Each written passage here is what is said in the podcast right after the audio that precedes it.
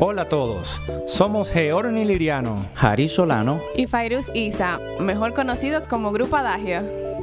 Sean todos bienvenidos a nuestro podcast Ostinato, donde conversaremos y aprenderemos de todo lo relacionado al ámbito musical.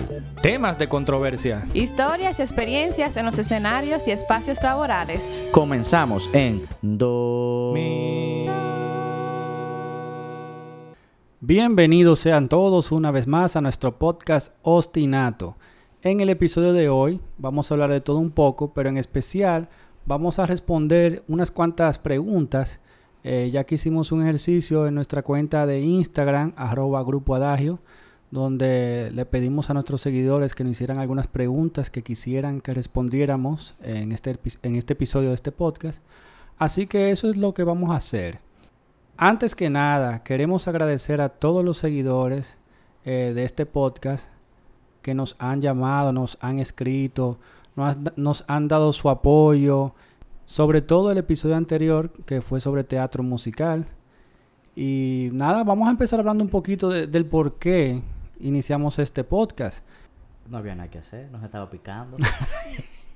Ese es el resumen, ese es el resumen. Sí, Pero yo quiero decir que fue Fairu la que, la que puso como que... La semillita. Exacto. Sí. Lo que pasa es que el- la idea nació en tiempo de, en el tiempo de, de cuarentena, que no teníamos, como dice Harry, no teníamos conciertos, no teníamos picadas. Eh, básicamente, perdón, básicamente estábamos eh, con un poquito de tiempo libre. Queríamos eh, Juntarnos, que no nos Juntarnos. veíamos. juntarnos como trío y nos surgió la idea de, de hacer este podcast, eh, aparte de, pa- de- para compartir eh, entre nosotros, eh, como llevarle un poquito de información eh, al, al público en general. Y una pregunta, que eso yo nunca pregunté. ¿De dónde te salió a ti que eras un podcast? Yo creo que yo estaba escuchando mu- mucho, mucho podcast. Ah, estaba escuchando podcast en ese momento. Sí. O yo también, porque yo escucho mucho. No, tú sí eres fan de po- podcast. Y también, también con, con Paola, Paola Ventura, ustedes saben, la, nuestra invitada, que ha venido ya dos veces, ¿verdad? Sí. Sí. eh, estamos pensando hacer un podcast también y como que de ahí vino... Y, y nosotros nos adelantamos, sí, Pero- porque. Fabio le dijo, "Va- Paola, vamos a hacer un podcast. Y yo, pero arranquen, arranque. Y dice Fabio, pero vamos a arrancar nosotros. Y yo, vamos. Y Harry dijo, vamos de una vez también. Yo dije, vamos, pero esto nunca ha sido mi zona de confort, ¿no? No, ¿verdad que no? Tampoco la mía, porque, o sea, a mí... Ay, te reventé esto. Tampoco la mía, porque... eh, si ustedes se han dado cuenta, yo casi no hablo. Yo hablo muy pocas veces en el, en el podcast. O sea, esto para mí es... eh, yo estoy saliendo de mi zona de confort. Yo creo que deberíamos dejarla hablar a ella sola en este episodio. Pero ¿y Va- por qué vámonos, no? vámonos. Bye, Fabio, No, termina. De- ay, desarrollate. Ay, no. No se haga así. Bueno, para mí esto ha sido medio terapia, porque yo no soy de, de hablar en público tampoco. Pero como hasta nosotros tres solos aquí, bueno, se maneja un poco. Nos sentimos, estamos íntimos. Sí. Es como una conversación entre, entre amigos. Pero la realidad es que quizá eh, nos hemos sorprendido, porque la acogida que ha tenido el podcast ha sido más de lo que nosotros hemos pensado. Sí, y ha sido generalme- generalmente positiva en las críticas. Sí. Excepto por Carlos Espinal, pero... Gracias, Carlos, gracias. No, pero- lo, vamos a involucrar. Él viene para el próximo episodio, viene Carlos Espinal, ustedes verán. Saludos Es- a él nuestro es- amigo Carlos. Exacto, amigo de nosotros, eh, violinista. Vamos a traerlo para el y próximo un, te- y episodio. un tema muy bueno, de hecho. Sí, El- sí.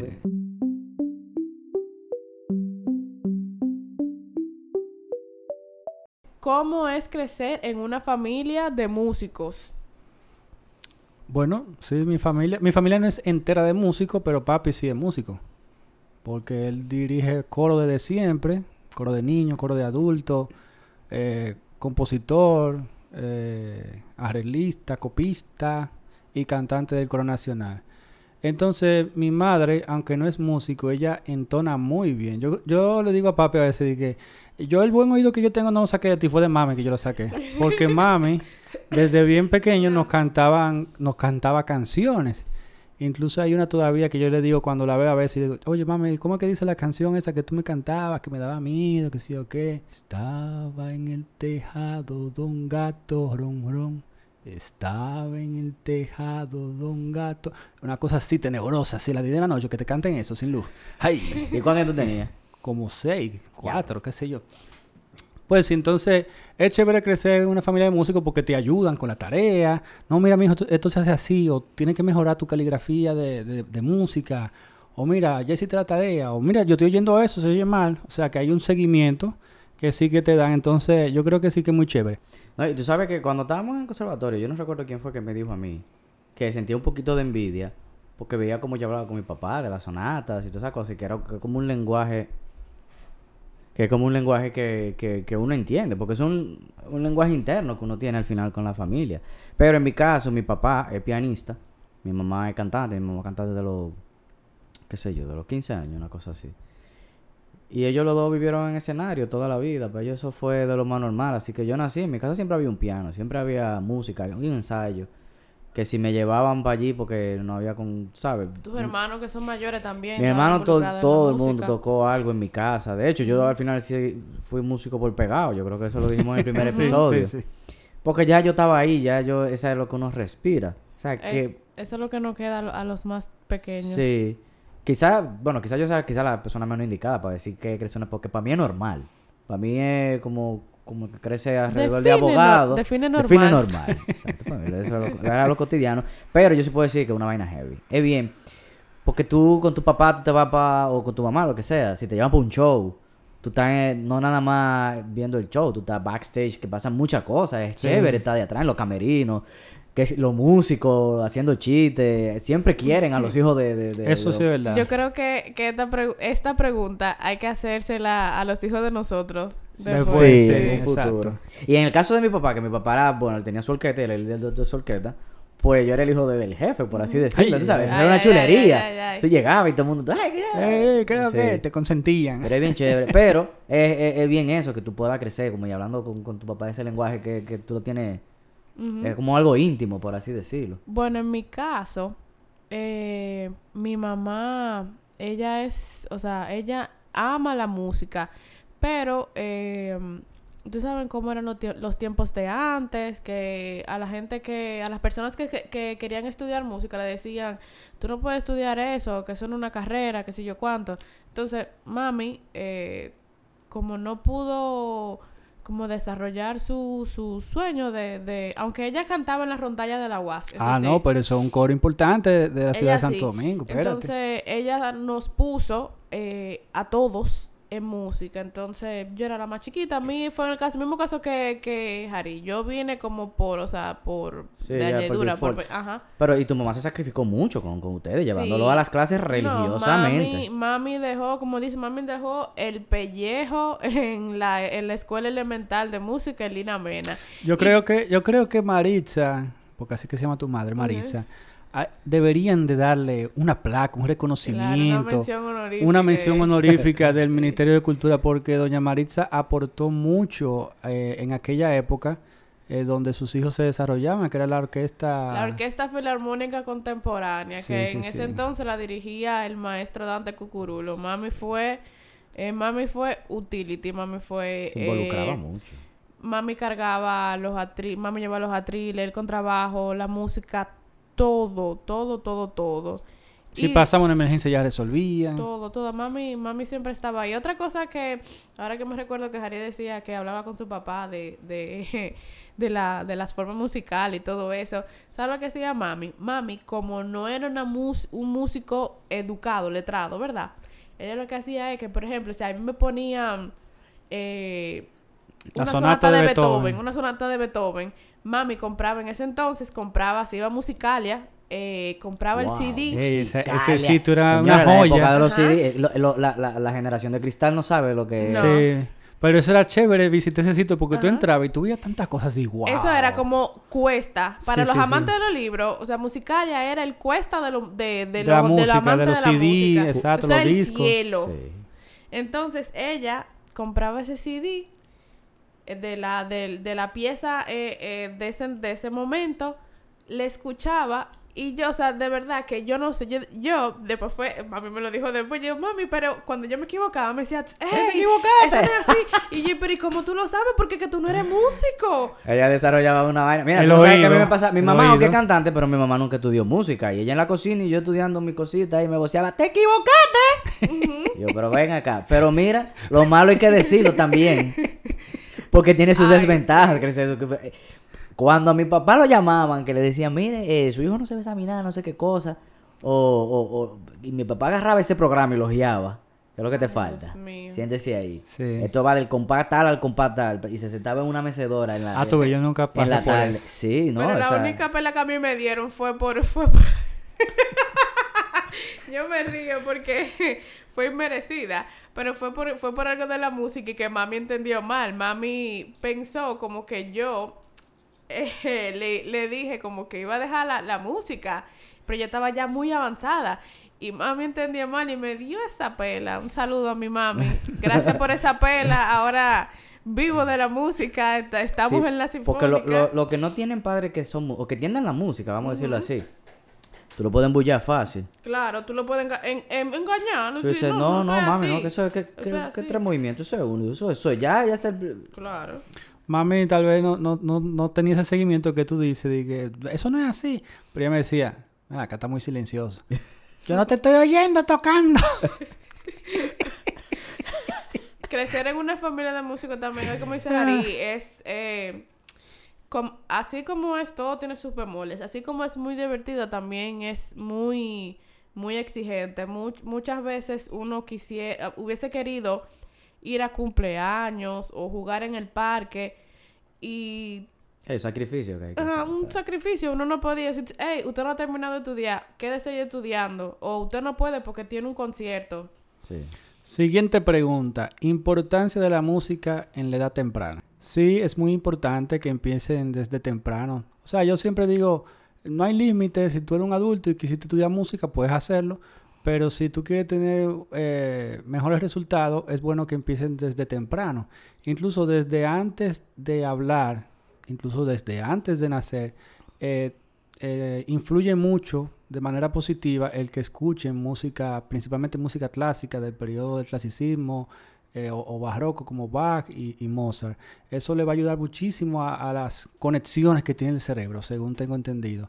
Además de que la disciplina es muy importante, entonces desde un niño pequeño con esa disciplina de asistir a sus clases, de mantenerse sentado en un piano ejecutando una obra, asistir a los conciertos y participar como solista en los conciertos, eso le va a ayudar muchísimo a su autoestima y a su crecimiento.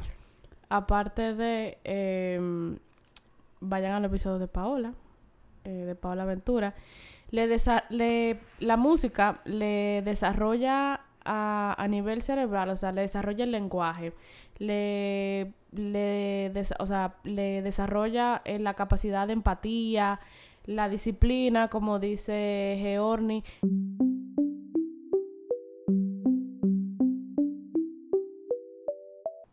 Tal vez, o sea, como padres, tal vez no, no ponerlo en una escuela de música porque representa un gasto económico que ahora con todo esto de la pandemia no es posible asumir, pero sí de, pon- de poner a sus niños en contacto con la música. Ponerle música, ponerle eh, eh, música clásica, no solamente la música popular que uno escucha en la radio todo el tiempo. No, y además que en la barriga, por ejemplo, que lo estaba diciendo, el, el, el feto ya reacciona a la, a la música. Y no es un secreto que la música desarrolla, desarrolla una activa partes en el cerebro que no lo hace ninguna otra cosa. Entonces, ¿por qué no? Aprovechándose siempre de eso, ya eso lo hemos dicho siempre, en la antigua Grecia la ciencia, las matemáticas y las artes era algo obligatorio, era por algo. ¿Cómo seleccionar un buen repertorio de bodas? Esa es la, la más fácil de responder. Nada más tienen que llamarnos. ¿Ya? ¿Verdad? Exacto, Excelente. hablar con sus músicos. No, no, que nos llamen a nosotros. Sí, sí, sí, Ok. sí. Escríbanos, grupo Adagio. Adagio, adagio, sí. Música que deleita tus sentidos. Bueno, pero básicamente sí. Eh, hay momentos que, como en el episodio 2, ¿verdad? Fue el episodio 2 que se Segundo habló. episodio, sí. Hay partes en una ceremonia que los eh, novios pueden elegir la música que ellos quieran que los represente, Pero para los otros momentos, dígase la entrada, la salida, es bueno que todas las ideas que tengan de repertorio se las comuniquen a sus músicos porque hay piezas a veces que son un poquito complicadas eh, en cuanto al, al, ¿cómo se dice? Al ensamble que no se pueden hacer. No, y que también eh, va a influir, obviamente, en el tipo de ceremonia. Eso creo que no tenemos ni que desarrollarlo. Pero, eh, por ejemplo, si hay, si hay momentos en, la, en las, bueno, en la, boda religiosa, que hay canciones que son de la pareja y todo ese tipo de cosas. Las que no, que son ya de, de la iglesia normal, eh, hay muchas, hay muchas, exacto, la parte ya de, de, misa de la, de la boda. Hay muchas canciones por ahí que a veces uno ni se recuerda que normalmente los músicos tienen una lista o algo, por eso es bueno pedirle la opción y, ver qué ellos ofrecen, porque, por ejemplo, no queremos cantar en, al momento de la eh, lectura eh, tu palabra me da, porque no es un domingo, que estamos en una misa de domingo. Así que siempre hay asesores con sus músicos, eso yo creo que sería lo mejor. ¿Cómo afrontarán las orquestas sinfónicas del mundo la vuelta a los conciertos? ¿Qué ustedes creen que pase ahora que se abra todo de nuevo? Lo primero que va a ser un poco extraño ver a todo el mundo tocando en mascarillas y me imagino que vamos a estar un poquito más eh, lejos. Porque em, en, en las orquestas se tocan, ¿verdad? por ejemplo, en la sesión de cuerdas, en los violines, violas y, violonchelo y contrabajo, se tocan de par, eh, de, de, dos en dos. de dos en dos. Entonces, me imagino que ahora con esto del coronavirus uno va a tener que tocar o individual o... Que ya se ha visto, yo lo he visto en algunos videos de YouTube que sí, que se está haciendo así. Incluso se, se han estado interpretando eh, conciertos y repertorios que requieren menos cantidad de músicos como clasicismo temprano, las sinfonías de Mozart, música barroca, por ejemplo. Ya no se están tocando tanto esas obras magnánimas como, como del romanticismo, Wagner y todas esas cosas. Yo vi eso de la, la Sinfónica de Puerto Rico. Ellos incluso tienen como dos, dos, la, orque, la, orquesta, ¿verdad? Se dividen la dividieron en dos plantillas. Entonces, eh, lo que están haciendo es, o sea, eh, y son, son de cuerdas, yo creo. Sí no hay, no hay viento ni percusión, por lo menos la plantilla que, que yo vi. Y es así, están tocando, es una persona por, por atril. Yo creo que, que cuando se abran ya los conciertos, yo creo que las personas van a estar muy ansiosas de volver. Porque yo sé que, aunque aquí en nuestro país es, es el mismo público, es un público que siempre va a los conciertos, yo, yo, estoy seguro que ese público va a estar ansioso de volver a la sala de conciertos, a poder disfrutar de, ver su orquesta y de ver los conciertos. O sea que yo creo que sí va a haber muy buena aceptación. Y yo pienso que quizás se disfruten esos conciertos más que nunca ahora. Sí. Porque al, bueno, como muchas cosas han pasado, exacto, uno se da cuenta de que tanta cosa puede perder, uno la aprecia más. O sea que realmente puede ser una buena oportunidad para la música clásica crecer un poco. Mira, eso, está, genial. Es, una oportunidad que nos ha dado estos eventos porque tú tienes ahora una forma de tú reinventarte, de tú hacer las cosas diferentes o de tú hacer las cosas como tú querías que no te dejaban y ahora aprovechar y hacerlas como tú quieras a ver si funcionan. O sea, te van a dar el chance. Y hasta de llegar a más público y hasta de llegar a más público. Exacto. Que no sea, como tú dices, siempre el mismo público que, que visita los conciertos. Sí, pero te digo ya, tú te das cuenta de que quizás tú pudiste perder eso. Ah, por ahí tiene que haber alguien que dice que, ya, pero yo nunca escuché la sinfónica, déjame aprovechar porque, ¿verdad? no se sabe cuándo, o sea, sí, ya, se puede apreciar mucho. Exactamente. Se puede apreciar eso es así. Y mira, por ejemplo, las, las, las, yo supongo que las orquestas, ahora cuando se reúnan nuevamente, eh, van a haber temas eh, de qué hablar y, y nuevas exigencias eh, yo supongo que también habrá un temor de que, ah, mira, bajó el nivel la orquesta porque tenía muchos que no se juntaban. Pero yo entiendo que no necesariamente tiene que ser así. Yo estoy seguro de que la mayoría de los músicos nos mantuvimos estudiando en nuestras casas y ya eso depende más bien de la organización, de cómo tú vas a organizar el concierto. Mira, eso me pareció genial sobre la Orquesta de Puerto Rico, de que haya dos plantillas para que no se, conglomeren, no se conglomeren los músicos y que sean dos repertorios que tú tengas tiempo de trabajar y presentarlo. Y eso le exige más a, a, uno como músico, eso es como un, como un, un, reto. Y ya hablando de eso, vamos a hablar un poco de las concepciones eh, erradas que se tienen sobre el teatro y principalmente aquí en el Caribe, en, en nuestra isla, en República Dominicana, en nuestro país. Eh, por ejemplo, el precio de la entrada de taquilla aquí. La gente cree como que es súper caro ir, ir a visitar o, o- o tocar, ir a, ir a ver un concierto de la Sinfónica Nacional o del Coro Nacional en el Teatro Nacional. Y son baratas, son como... la- bueno, son como la 500 última- pesos. Menos. Menos de 500 son pesos. menos. Miren, yo le voy a decir la verdad. Son como 200 y pico, Es, una es cosa más así. barato que pagar una taquilla de ir al cine, para que lo sepan a los interesados. Hay taquillas que aparecen hasta, hasta en 200 pesos. Claro. Ah, ya, pues ya, mira, yo La pensaba que la más- más barata era 500, ¿sabes? La Está más mejor que- cara, la más cara tiene que estar en 1500, 1000 pesos, pero la más barata yo estoy seguro que está en 200 pesos. La última vez fue así. Entonces, para la gente que nos escucha, cuando se le presente la oportunidad y vea un anuncio de que hay una presentación de la Sinfónica Nacional, averigüen que las taquillas son asequibles.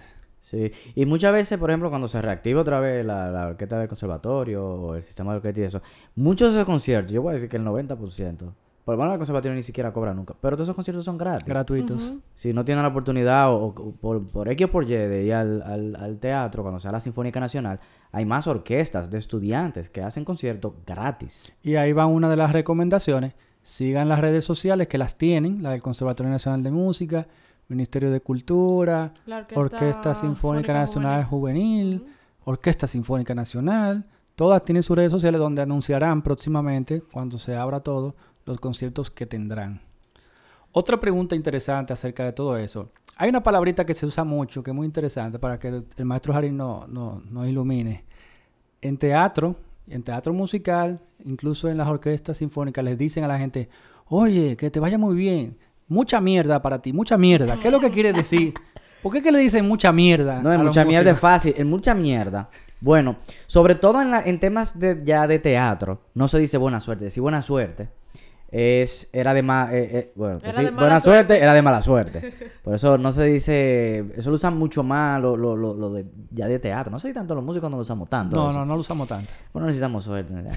Ay, ay, ay, ay. Somos Otra inmortales. vez.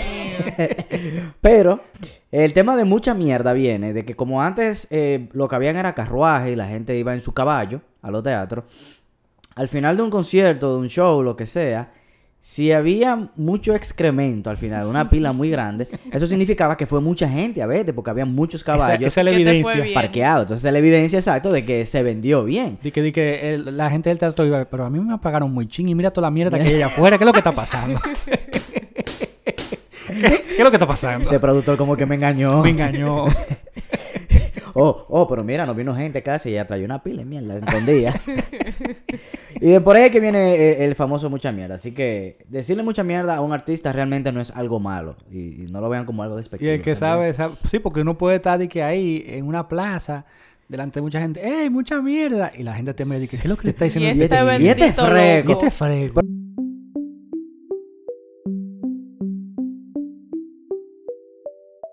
Eso de las vestimentas, eh, siempre han sido muy exigentes con eso, que hay que ir en saco, que hay que ir de vestido, que hay que ir de gala. Eh, yo creo que una vez aquí en el país vino Julio Iglesias y asistió al Teatro Nacional en jean y en zapato, a un concierto, no sé. La cuestión es que eso salió en el periódico y la gente estaba criticando del por qué él fue en jean y zapatos y a, y a nosotros los ciudadanos no nos permitían eso. Yo creo que luego de eso fueron un poquito más flexibles, pero todavía, todavía siguen siendo muy exigentes. Y yo entiendo que hay que vestirse de manera adecuada, pero también, eh, o sea, yo no digo que hay que ir en chancleta, obvio que no. Tú tienes que ir con tus zapatos, tu Bien jean, vestido. tu camisa, pero no es obligado la corbata y la chaqueta. No debería de ser obligado smoking, un vestido que te llega a, la- a los tobillos de brillante para las, para las mujeres. Las mujeres deberían ir en sus pantalones de tela también, elegantes. Claro. Entonces yo considero que, sí- que, que están limitando el acceso a, a que se consume este, este tipo de música por una tontería de, de una, de esa exigencia fuerte con la vestimenta. sí. Y mira, que yo entendería que, que uno tenga esa concepción de que para ir al teatro tenga que ser de gala. Porque antes, lo, vestirse en un traje era lo normal. Estoy hablando de antes de, vamos a decir, el siglo pasado. Que era cuando fue la época de oro de la música clásica y todo ese tipo de cosas. Y siempre los hombres se vestían en trajes, siempre. Y Bueno, vamos a decir que Pero eso llegó porque- aquí. exacto, porque Pero no esa era la otro ropa. tipo de vestimenta, Ah, esa esa era la la ropa única de la época. De aquella época donde Ya, hubo un clima más frío, Exactamente. donde no se, no existía la cultura del baño, en aquella época no se Exacto, bañaban pa- las pa. Entonces el frío, ¿verdad? Pero la, la- esos conciertos abiertos en Sí, Europa, le- eh, la gente plebeya iba, Sí, y normal, y se podían sentar en su teatro. En la, edad media esas mujeres se vestían así y tenían su abaniquito, era por una razón. No era, por- no era porque se veía que bien. De, que de hecho, yo me recuerdo que hubo, hubo un, un ministro de cultura, que ahora mismo no me recuerdo el nombre, que él normalizó ir en jean al teatro. Y que eso fue un boom. O sea, la gente con las... Wow, Ajá. con su tabú. Exacto, la gente lo estaba criticando mucho. ¿Qué, qué, qué es eso en jean? ¿Qué sé yo cuánto? Y eso, o sea... No hay yo- cosa más elegante, cómoda que un jean. Y hay jeans que cuestan mucho dinero también. No, y que, o sea, y yo lo que digo es, si tú no estás eh, vistiéndote de una manera vulgar o indecente o qué sé yo, como... Pero mira, por ejemplo, cuando éramos estudiantes en el conservatorio. Eso era un show para ir a los conciertos de la noche. Tú tenías que llevarte un bulto con toda tu Era ropa. súper Con complicado. pantalón de tela. Un traje. Yo me llevaba Una mi traje. corbata. Ajá, como... En la mochila. Eso era un lío. Un o a mi traje. casa para después volver a salir. Cuando tú, por ejemplo, los estudiantes, ¿sabes? Que se pasan el día entero tomando clases y todo, y todo eso. Y se la ponen en China, país. Pero... Para disfrutar de un concierto de su Sinfónica Nacional. Qué complicado. ¿eh? Exactamente.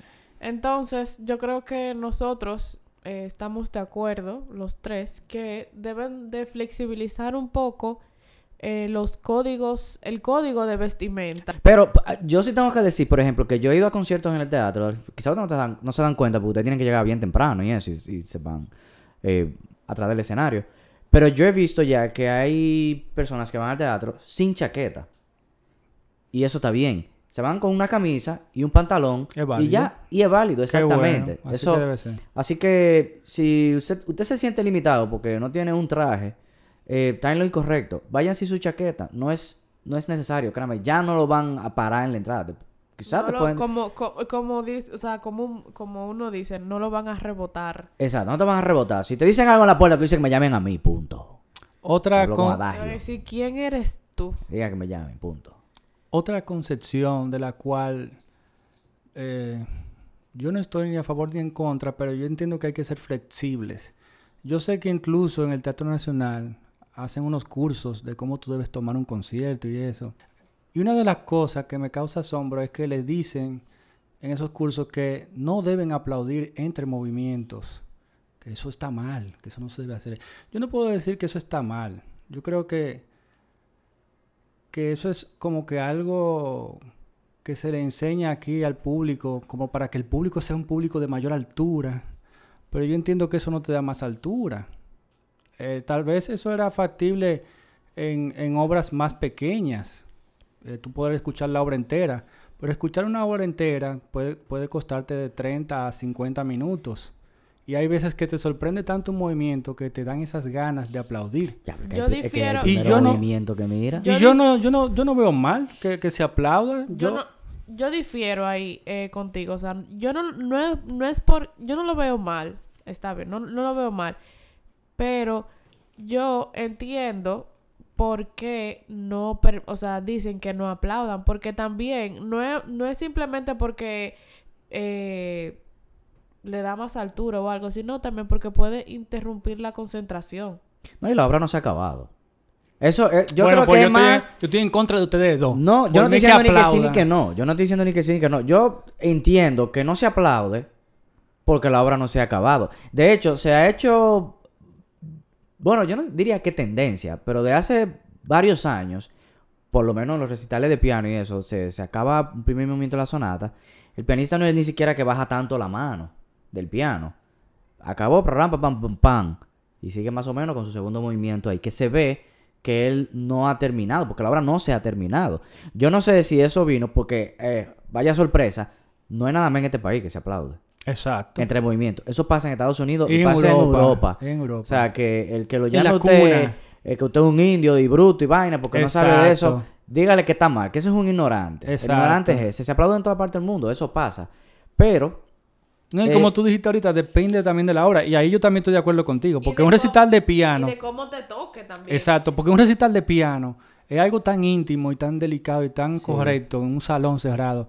Pero incluso en, en los mismos teatros internacionales hay obras de movimiento, del mismo Borgia. Tú terminas un movimiento de Borgia, el primer movimiento, y a ti te dan ganas de pararte y aplaudir. Y se hace y no afecta. sí. No, y muchas veces O sea, los mismos músicos está bien, se el- sienten el- que, que dicen, esto quedó bien. El Eso director está pasa. bien, que el director no se voltea, el director no eh, de- se queda quieto porque sabe que él tiene que mantener el componte porque la, la obra sigue. Pero si el público quiere aplaudir, déjenlo que aplaudan. Porque Sí, no lo manden a callar. hombre. Exacto. Además, tú sabes que quizás eso tenga que ver un poquito, ahora yo pensando, con el lenguaje corporal de la orquesta y quizás del director. También. Porque al terminar un movimiento que acaba por, por ejemplo, eso- esos primeros movimientos de Beethoven, vamos a decir, de, esa, de la quinta, que es la más famosa. Sí. El que no sabe cuál es la quinta, el para papá. Esa, cuando eso termina, se Sí, termina por todos los altos. Eso, eso termina fuerte. Entonces, si todo el mundo se relaja cuando eso termine y vamos a pasar la página y esperar que el director otra vez levante la batuta. No, a para veces ponernos- se quedan tiesos así como que acabó. Sí, eso es un lenguaje corporal que el público que no, quizás no lo conoce Se va puede percibirlo como que, oh, wow, se acabó.